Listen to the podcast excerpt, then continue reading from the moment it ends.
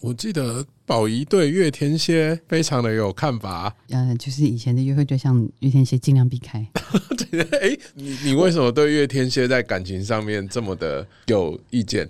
我没有有意见啦，因为月亮天蝎的人，无论男女，他们小时候的生活环境、情绪上是非常压抑的。呃，月摩羯的也是很压抑，但他们的模式可能不太一样。月亮摩羯的小孩是从小他就得是个大人，他没有真正做过小孩，他从小就要负责任，从小就要学会独立、独挑大梁。可是月天蝎的小孩是他们生活的环境，有可能父母经常在吵架，或是家里面总是有很多暗流涌动。就是有很多情绪，但又不能说，所以他们很没有安全感。他们又要察言观色，然后他们还要学习讨好他们的妈妈，讨好他们的爸爸，不要让他们情绪爆发。所以这两个月亮星座的小孩，就是从小都不太容易。他们的原生家庭一定是有状况的，不见得他们兄弟姐妹都经历这样的状况。可是，在他们小时候的那一个阶段，一定是那样子。